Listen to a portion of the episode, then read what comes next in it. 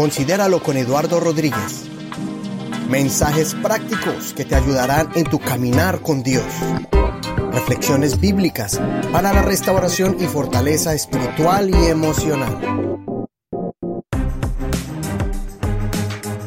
En este momento pudieras tener de frente al Señor Jesucristo, ¿cuál sería la cualidad más grande que tú notarías de Él? ¿Cuál es la que más le admiras en este momento si has leído la historia del Señor? ¿Será que lo que más admirarías del Señor será su fe tan poderosa para caminar sobre las aguas? ¿Será ese poder sobrenatural de hacer milagros, de hacer multiplicar la comida o levantar aún a los muertos? ¿Cuál cualidad? Tal vez era esa de de ese carisma que él tenía de atraer a la gente, a las masas. Los, lo querían desde los niños hasta los ancianos. ¿Qué es lo que más te llama del Señor Jesús? Quizá puedes decir tú, oh, tal vez esa autoridad que el viento y el mar le obedecen, o esa autoridad que tenía para confrontar la falsedad de los religiosos de ese tiempo, de los fariseos y los saduceos. Yo pienso que la mayor cualidad y virtud que nosotros podemos emular, copiar del Señor. Es una que no es muy llamativa ante los ojos de los hombres y, y también pienso que muy mal interpretada. Y es la mansedumbre. Ser manso y humilde. El mismo Señor Jesús nos invita y nos dice que aprendamos de Él. En Mateo 11, el verso 28 dice, venid a mí todos los que estáis, trabajados y cargados, y yo os haré descansar. Nos gusta mucho ese verso que habla de la liberación que hay en venir al Señor y, y hallar descanso. Pero el verso 29 está claro y dice, llevad mi yugo sobre vosotros, o sea, que llevemos la carga del Señor sobre nosotros, que la tomemos. Dice, y aprended de mí que soy manso y humilde de corazón, y hallaréis descanso para vuestras almas, porque mi yugo es fácil y ligera mi carga. Entonces el Señor nos invita a que llevemos su yugo, que dejemos el nuestro y tomemos el de Él. Dice, y aprended de mí que soy manso y humilde de corazón. Y a mí esa palabra es clave. Aprended de mí que soy manso y humilde de corazón. Cuando nosotros aprendemos de Él y adquirimos esa cualidad y esa virtud llamada mansedumbre, humildad, em, amabilidad, bondad, todas esas son derivaciones de la mansedumbre. Y cuando aprendamos eso, en ese instante nuestras almas van a descansar. Tendrán el verdadero descanso. Ahora, ¿Por qué digo que mansedumbre es mal, interpretada? Porque la gente piensa que ser manso es o una persona débil, una persona que no toma decisiones, una persona que se calla, una persona que se deja abusar.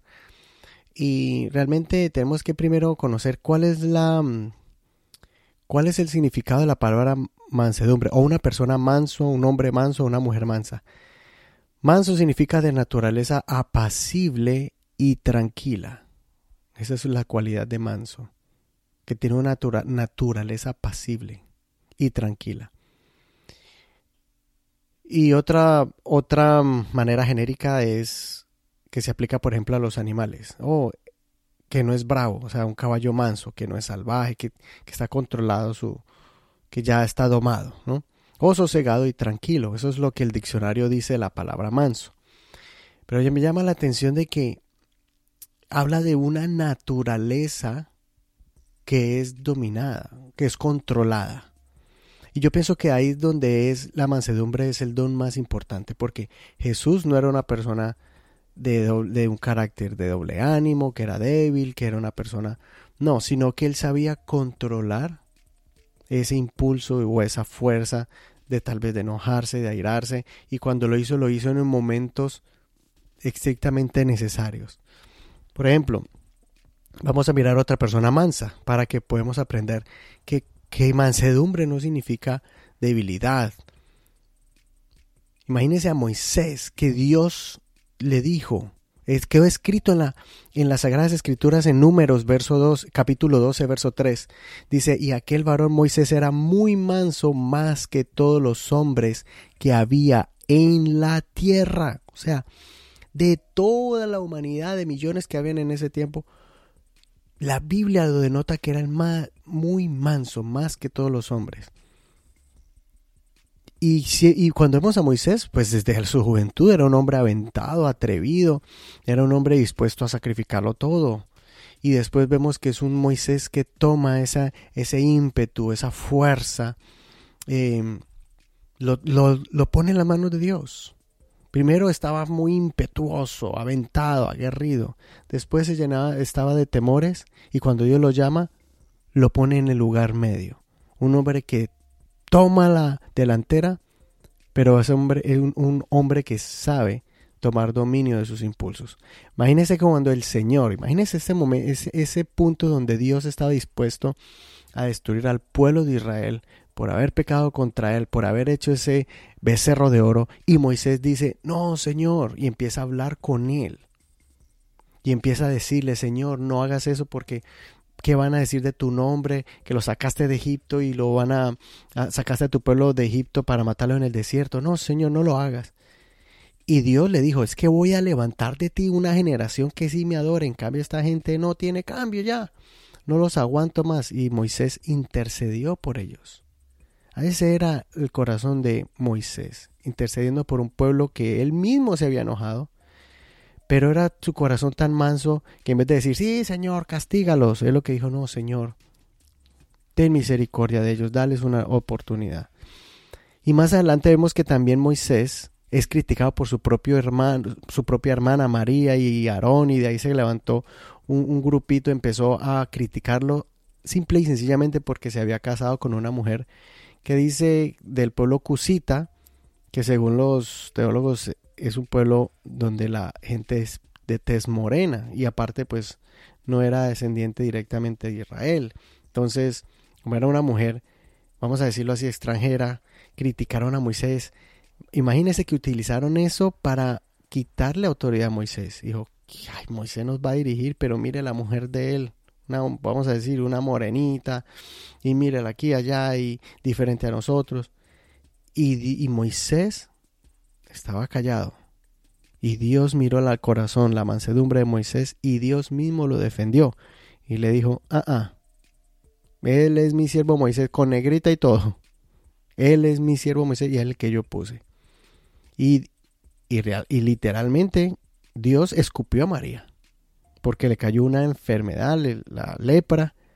Y Moisés, mira el corazón de, mansedumbre, no dijo, eso te pasa por criticar a mi mujer y cuidadito conmigo. No, él inmediatamente fue a la presencia de Dios y dijo, Señor, por favor, no le hagas eso, esto es, esto es una afrenta muy horrible, muy fea.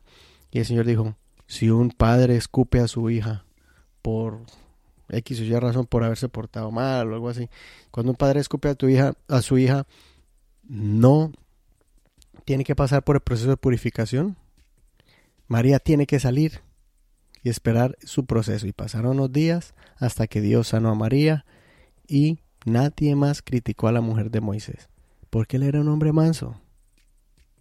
Entonces, mansedumbre no es debilidad, mansedumbre es, es el don de tener un dominio de su naturaleza.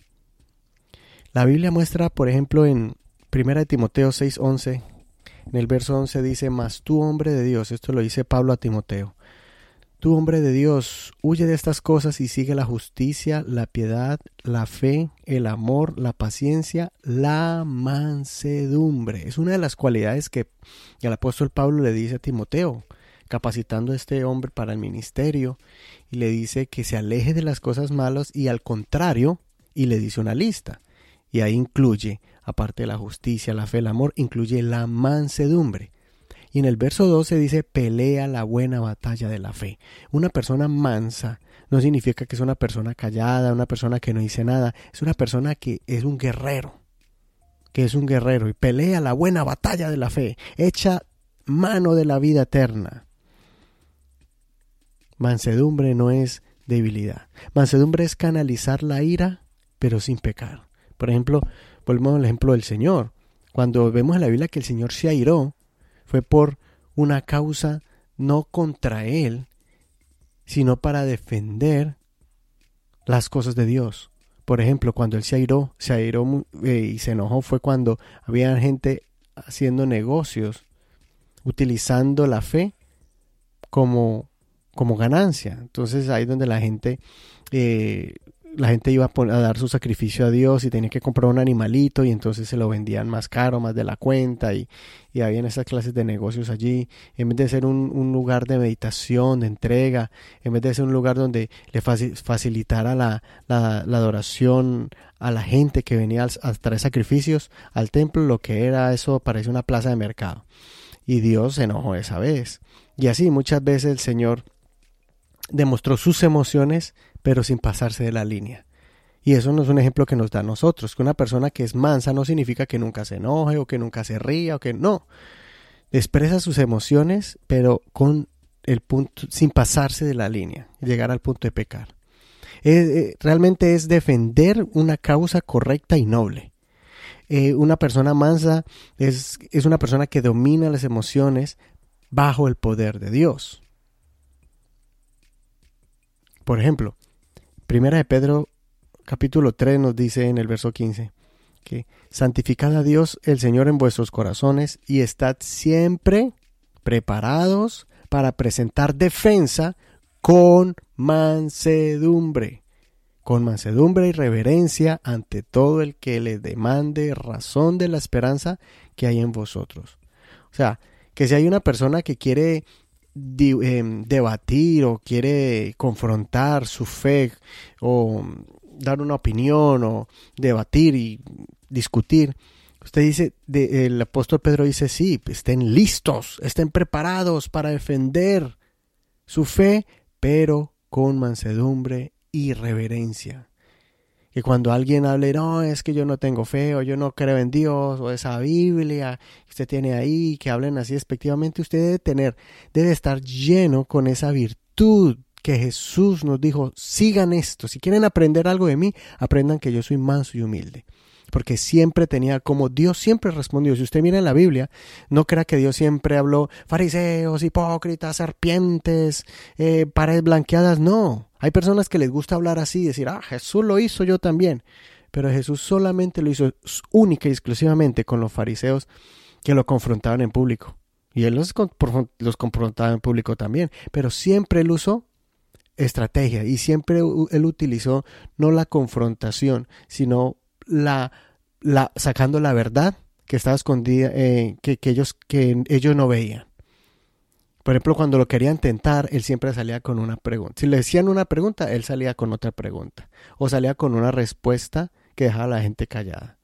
La mayoría de las veces el Señor siempre se reunía en las casas, hablaba con ellos, eh, y aún con fariseos. La Biblia dice que muchas veces él entró a fariseos, después entró a casas de publicanos y lo criticaban por eso. Eh, se sentaba con los pecadores, les perdonaba los pecados, con los leprosos los sanaba y el, y, el Señor siempre mantuvo la compostura. Y en algún momento en específico fue que confrontó a la gente y les decía, especialmente a los fariseos y saduceos, pues les decía las verdades en su cara y aún así siempre el Señor usó sabiduría para hacerlo cuando lo tentaron. Señor, ¿a quién le damos los taxes? ¿A, Roma? Que nos tienen atados, esclavizados. A este imperio. Y Señor dijo, ¿dar a César lo que es del César? Y a lo que es de Dios. Él siempre utilizaba esa manera. Y aún así, ni modo de decir cuando enseñaba a las multitudes. Siempre utilizó, nunca dijo ustedes se van a ir para el infierno. Y ese no era su mensaje. Precisamente siempre él hablaba de esperanza, de salvación. Decía el reino de los cielos se ha acercado. y siempre daba esa palabra de sanidad, de fortaleza, de restauración, de unidad. Y aún con sus discípulos siempre mantuvo también esa compostura de mansedumbre. Cuando le dijeron todos querían ser los primeros en el reino de los cielos. Uno, uno quería hacerse a la derecha y a la izquierda, Señor, cuando vengas en tu reino. Y el Señor le dijo, mire, si no fueren como este niño, no pueden entrar al reino de los cielos.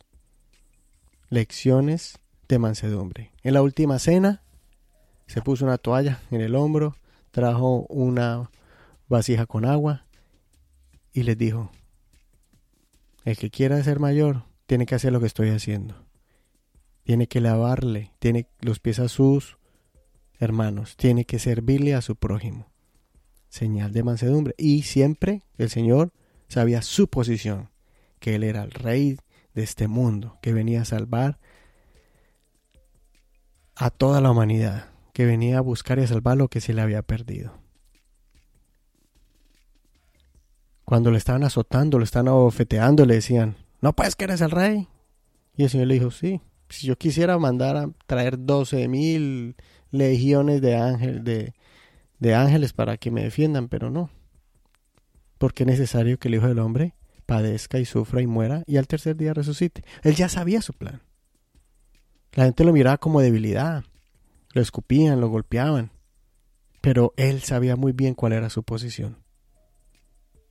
Y hasta intercedió y dijo, Señor, perdónalos porque no sabe lo que hacen. Esa es la posición de una persona que ha desarrollado el don de la mansedumbre.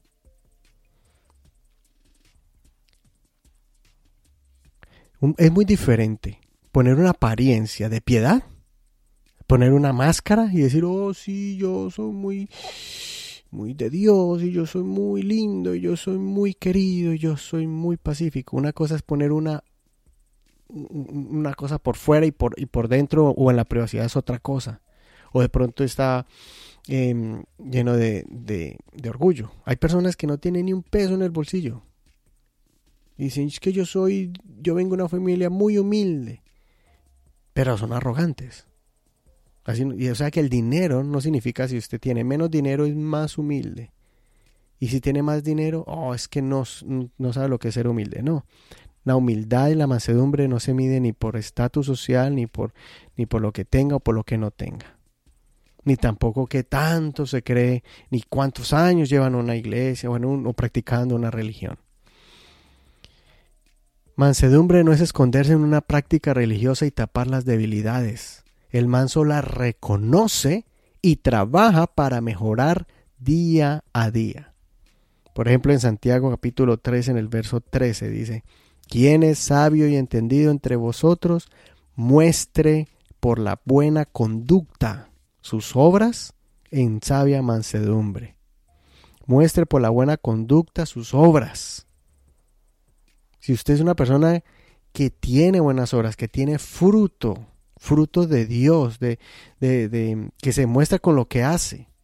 Demuéstrelo pero en mansedumbre. Diga, yo para la gloria de Dios, mire cómo dice una vez, y para la gloria de Dios, a Dios me usó para alcanzar dos mil almas. Y para la gloria de Dios, yo pude establecer una iglesia en tal barrio.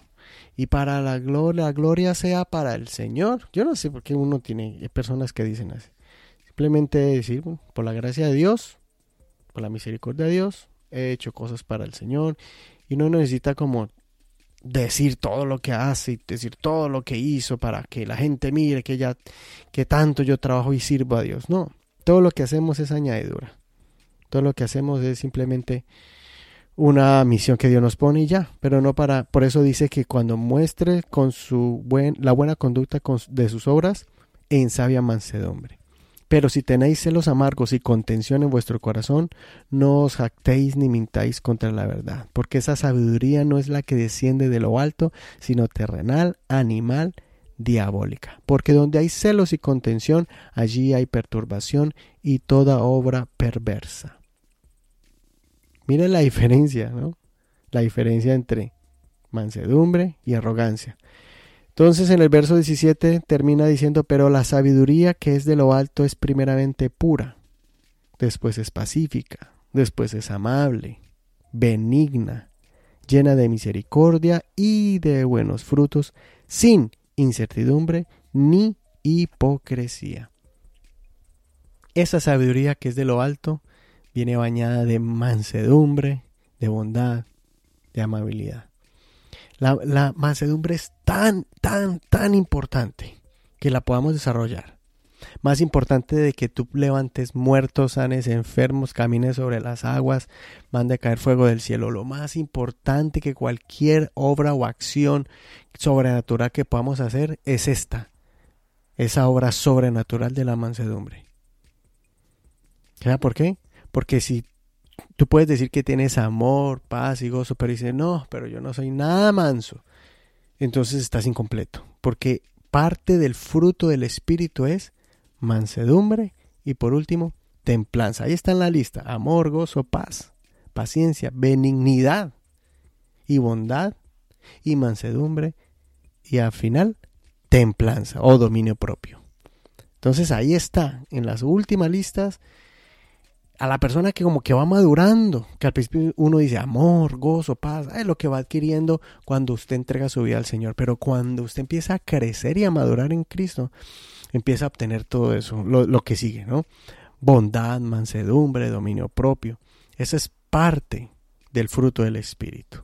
Así que, para ir concluyendo este tema, recuerde que el hombre más grande y más famoso del Antiguo Testamento, es Moisés. Y fue el hombre más manso sobre la tierra. Y el ser humano más importante del Nuevo Testamento, hablándolo humanamente hablando, es Jesucristo. El Mesías del pueblo de Israel, Moisés. El Mesías del mundo entero, Jesús. El profeta más importante, Moisés. El profeta del Nuevo Testamento, Jesús. El que trajo la ley, Moisés. El que trajo la gracia, Jesús. Ellos dos se caracterizan por la mansedumbre. Y hablo humanamente hablando porque Dios es, Jesús es Dios sobre todas las cosas.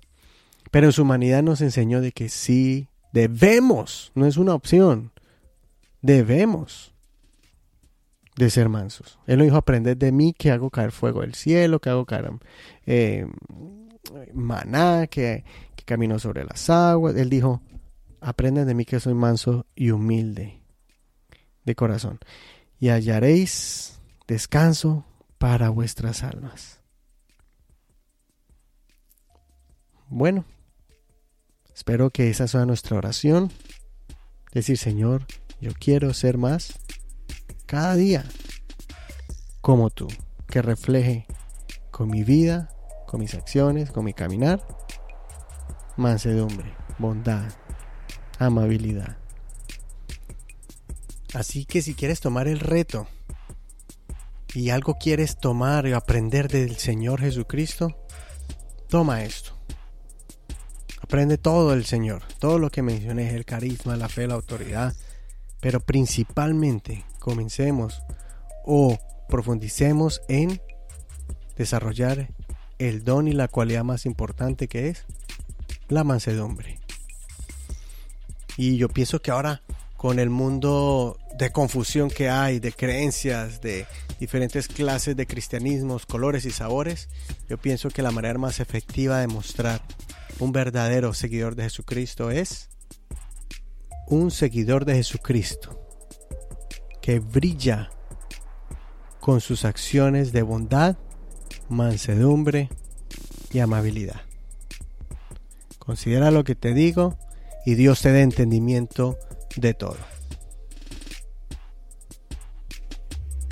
Y ya cerrando este episodio, quiero agradecerle a todas las personas que han estado conectados por medio de esta plataforma y han recibido bendición o palabra de Dios por medio de estos pensamientos y por medio de las entrevistas que, que hemos realizado y quiero agradecer a todos aquellos en Estados Unidos, Canadá, México, Colombia, Puerto Rico, Guatemala, Perú y aún a alguien que está en Kazajstán, allá en el otro lado del mundo, en Bolivia y en Francia. Estas son las estadísticas de este mes, pero también de la, del mes pasado.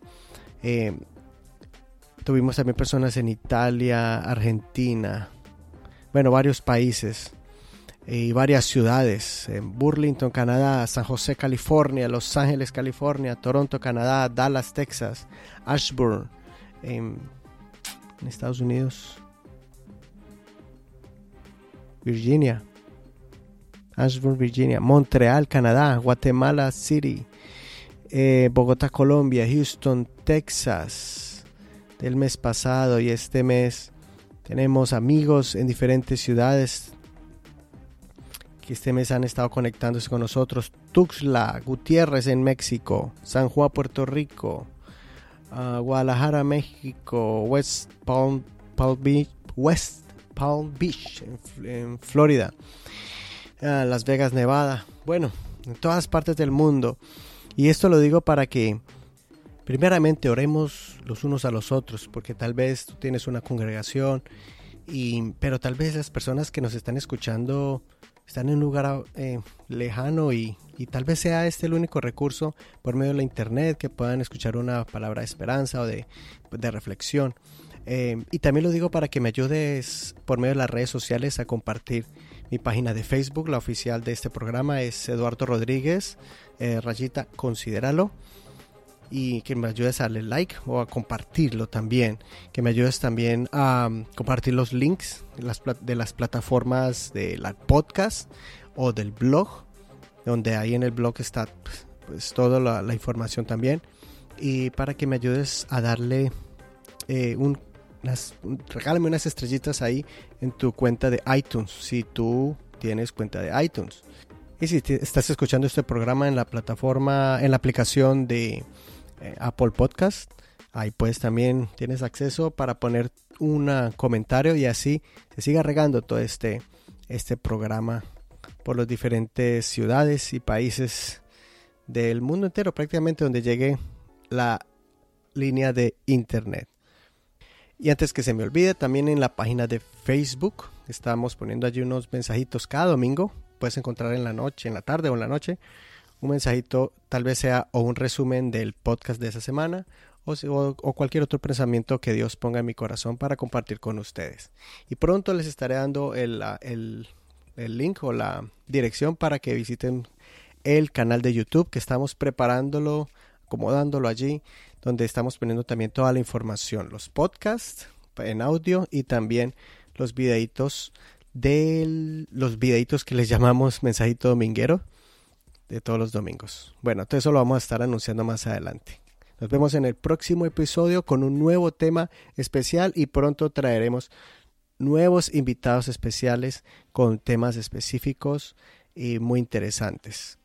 Si tienes alguna sugerencia, algún aporte constructivo para mejorar este programa o algún tema que quieras que toquemos en el futuro, aquí estamos, todo oídos. Ahí puedes escribirnos en la página de Facebook. Ahí ponernos un mensaje en privado en el Messenger o en el blog, en Considera los blog. Y ahí nos puedes escribir, puedes ver la página donde dice contacto y ahí recibiré tu mensaje y te lo responderé a la mayor brevedad posible. Y los dejo con la canción de la semana, una canción que vaya relacionada con el tema que les he compartido y llega a mi corazón esta canción que ya tiene tiempito, pero todavía sus palabras son una oración para que nosotros menguemos y Jesús crezca más en nosotros. Gadiel Espinosa, de su álbum Lo mejor de Gadiel, Yo quiero más de ti.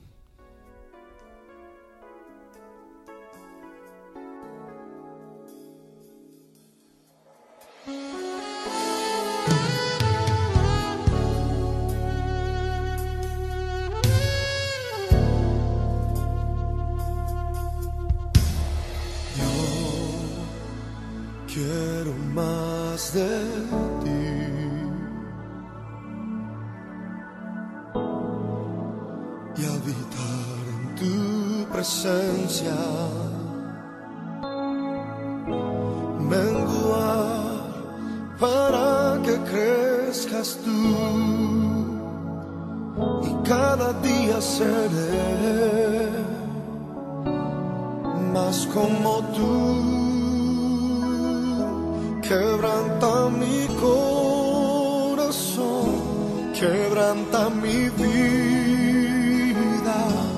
te entrego mi voluntad a ti.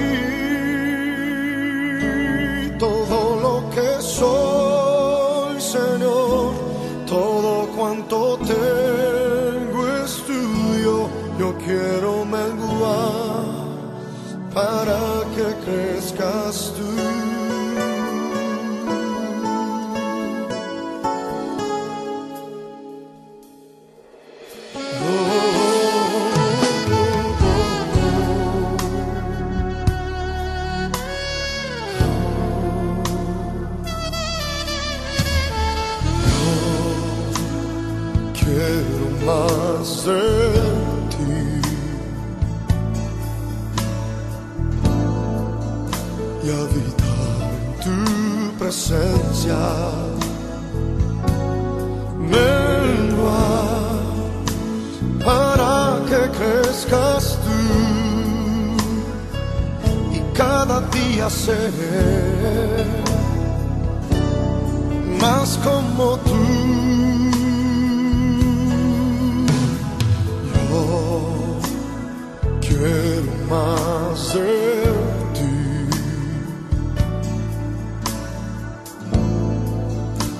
en tu presencia. Menguar para que crezcas tú y cada día seré aún más como tú. Quebranta mi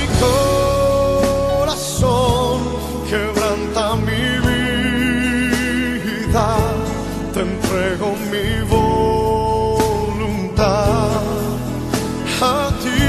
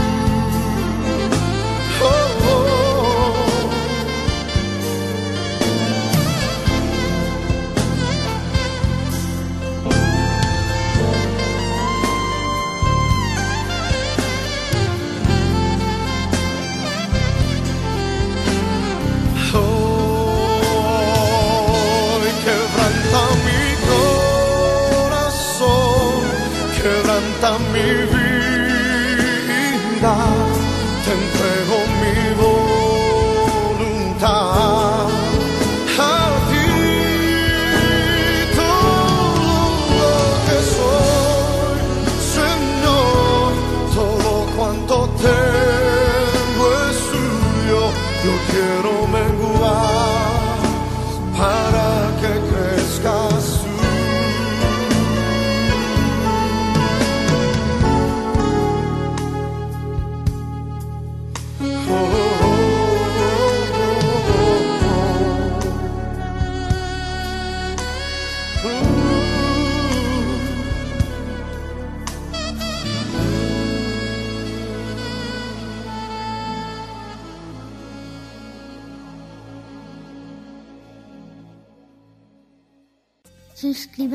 A este podcast en tu plataforma preferida y no te pierdas de ningún episodio.